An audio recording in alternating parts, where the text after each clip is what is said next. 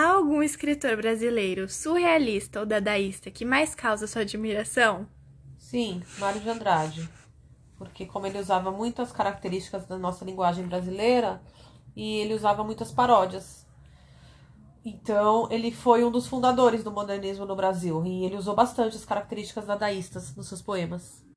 No movimento surrealista e dadaísta, como pode ser acentuado o belo e bom?